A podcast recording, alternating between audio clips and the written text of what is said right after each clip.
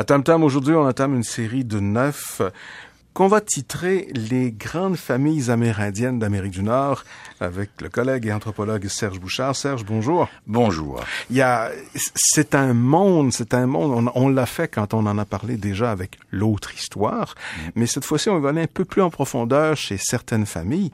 Euh, si on parlait d'abord et avant tout, de qui on parlera? Ben, c'est-à-dire que c'est vrai, je, suis bien content de, de, pouvoir le faire et de tenter l'exercice. Mm-hmm. Les Indiens d'Amérique du, Nord. Alors, c'est un concept, hein, l'Indien d'Amérique du Nord.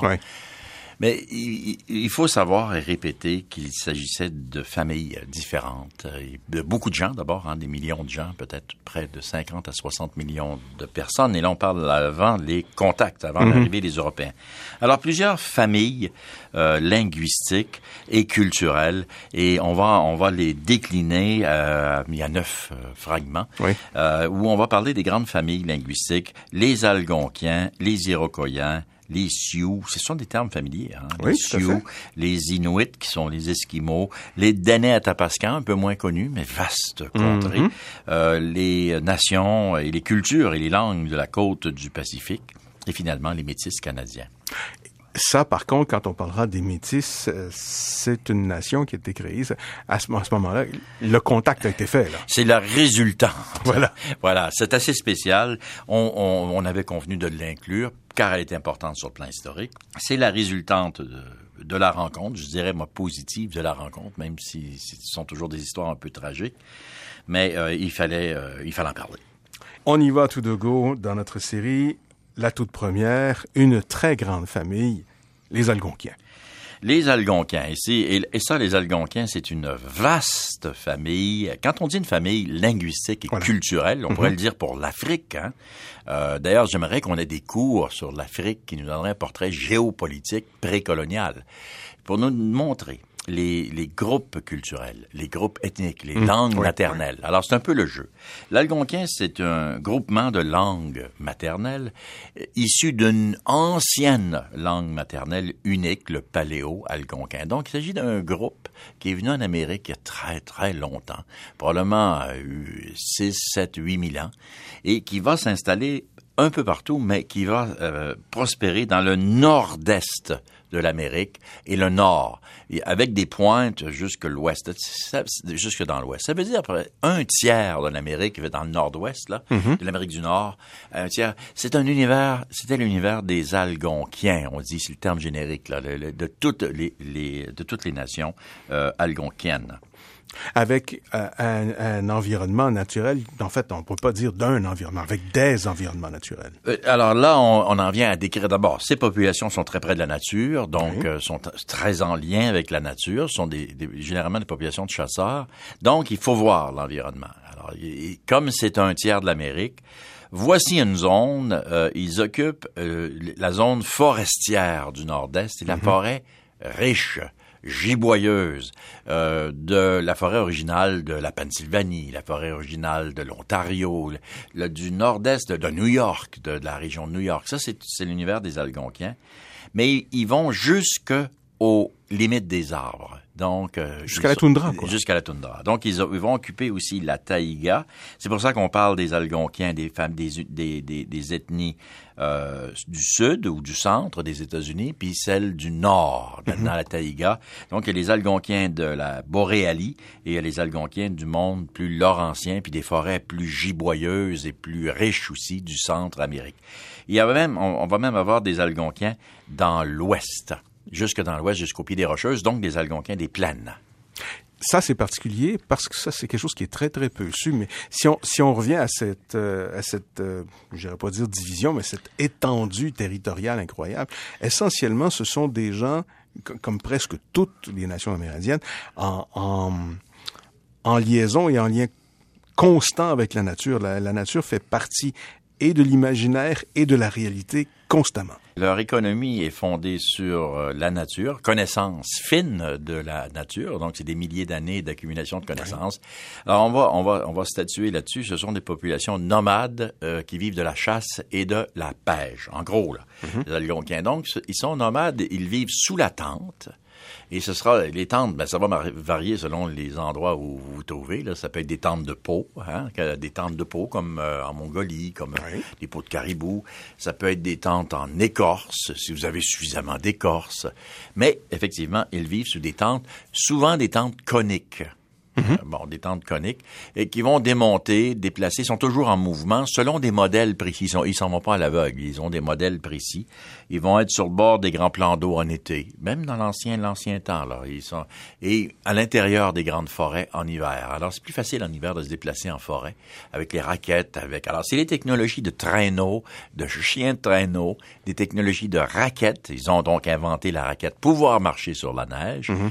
Ils sont dans les pays neigeux, sauf dans la partie plus au sud, vers l'Illinois, euh, où là, il y a moins de neige. Mais néanmoins, ce sont des, gens qui travaillent dans la neige, trouvent des animaux, euh, à l'époque, euh, les forêts sont extrêmement giboyeuses, mais ce sont de bons chasseurs. Ils ont des arcs, ils ont des lances, ils ont des stratégies, des techniques pour les, les, pièges, pour les, les prendre, et euh, ils s'habillent en castor. Donc, tout est tiré de la forêt. Hmm.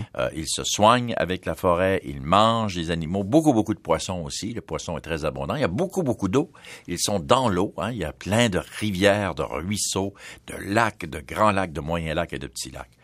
Alors, c'est des gens qui étaient prospères et en bonne, euh, situation euh, à cause de la richesse de l'environnement. Si on revient à l'aspect linguistique, qui fait qu'un algonquin est un algonquin, cette langue-là, il y a des liens à faire entre les différentes je dirais, oui, de, oui, au niveau linguistique. Oui, parce qu'on reconnaît, on reconnaît la, la, phonétique et on reconnaît même les mots. Il y a des mots qui traversent l'Amérique sur les dans les toponymes et et, euh, et, et, là on peut voir que euh, le mot caribou va être le même en Saskatchewan que, que dans le Maine ou que dans le Vermont. Et là, on parle de milliers de kilomètres d'un à l'autre. Et on parle de, de, de, la moitié de l'Amérique. Là. Mm-hmm. Alors oui, c'est la même, ce sont les mêmes langues avec des variantes dialectales régionales. Ce sont des variantes régionales, mais essentiellement, il s'agit du même corpus linguistique. Comme à peu près, je dirais, euh, des, toutes les langues latines, euh, romanes, euh, ça forme une famille. Alors, c'est pour ça que le français comprend bien l'italien, euh, plus facilement l'italien qui va comprendre l'allemand, ou il va comprendre plus facilement l'espagnol qui va comprendre l'allemand. Et, ça s'applique chez et ça s'applique euh, tout à fait chez les Amérindiens. Tous les Algonquiens ont une couleur phonétique euh, très caractéristique. Est-ce que ça, ça teinte la façon de vivre, la couleur linguistique, pensez-vous? Euh, c'était des chasseurs. Donc, c'est, c'est une langue qui est très poétique, très spirituelle, très portée aussi sur l'intervention euh, linguistique, de, de, pouvoir traverser le monde des esprits, traverser, d'être très très proche de la nature pour pouvoir avoir, euh, non pas une influence, mais que, mais que la nature nous remarque et ne laisse pas mourir nos enfants de faim. enfin, on peut le dire comme ça. Serge Bouchard, quand on dit être un algonquien, bon, c'est une grande famille. Il y a l'algonquin, lui-même qui est dans cette famille, mais il y a aussi d'autres nations. Là.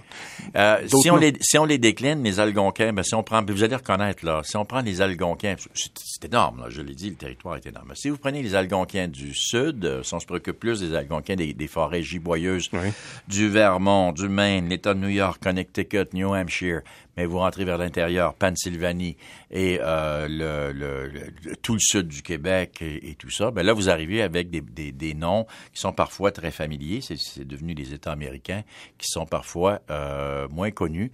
Mais voici le nom de certaines ethnies. Euh, du côté canadien, vous avez les Micmacs, sont des Algonquins. Les Micmacs de toute la région des Maritimes sont des Algonquins. Les Malécites de la région du Maine euh, aux États-Unis sont des Algonquins. Mais vous aviez du côté américain, euh, vers New York, des populations passablement décimées. Les Abénakis, euh, les Massachusetts, qui donnent l'État de Massachusetts, les, les, Narragansett, les Pentucket, les Pecos, les euh, les Powhatans, on s'en va jusqu'en Virginie, ce sont les Powhatans, la nation de Pocahontas, mhm. c'était des Algonquins. Du côté du, du Canada, du Québec, si je continue avec les Micmacs, les Malécites, les Abénakis, de, qui sont aujourd'hui, il, il, y a deux villages dans la région de Montréal, sont des Algonquins aussi. Mais vous avez les Algonquins proprement dit, hein, c'est curieux, euh, du nord de Montréal. Euh, là, c'était la terre ancestrale du peuple algonquin qui va donner son nom à toute la grande famille linguistique. c'est mhm. ça. Et vous avez les Ojibwe Anishinaabe. Les Ojibwe Anishinaabe de l'Ontario sont des Algonquins aussi. Euh, et on s'en va euh, plus euh, du côté des États-Unis. Vous avez les Potawatomi, les les, les Potawatomi, c'est les Algonquins, les Miami, les Sauk, les Shawnee, les Illinois. Euh, ce sont tous des, des, ethnies dont certains, le, mot Illinois est resté. Hein, c'est le nom de l'État, c'est le nom de l'État. Et ça veut dire les Indiens algonquins.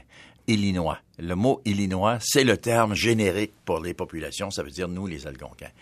Euh, du côté du nord, vous avez les Cris, sont des Algonquins. Sont les Algonquins. ce sont des Algonquins. Les Cris. Euh, et là, dans, dans, la Boréalie. Alors, vous avez les Montagnais Inuits, mm Naskapi, du nord du Québec, les Cris du nord du Québec, les Cris du nord de l'Ontario, les Cris du nord de l'Alberta, du Manitoba et Saskatchewan.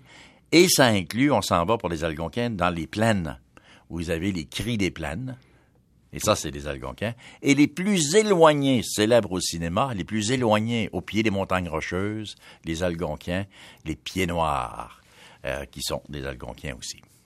Et ça, c'est traçable et au niveau linguistique, et au niveau social, et au niveau culturel. Par la culture, par la langue, le mhm. mode de vie, la technologie, euh, mais surtout par la philologie, euh, la philologie linguistique. Alors, on, peut les retracer, mais aussi par la culture, les mêmes croyances, souvent des organisations sociales euh, où, vous avez les groupes multifamiliaux qui, sont des unités de la chasse. Euh, mm-hmm. Il va y avoir des développements de parfois de clans.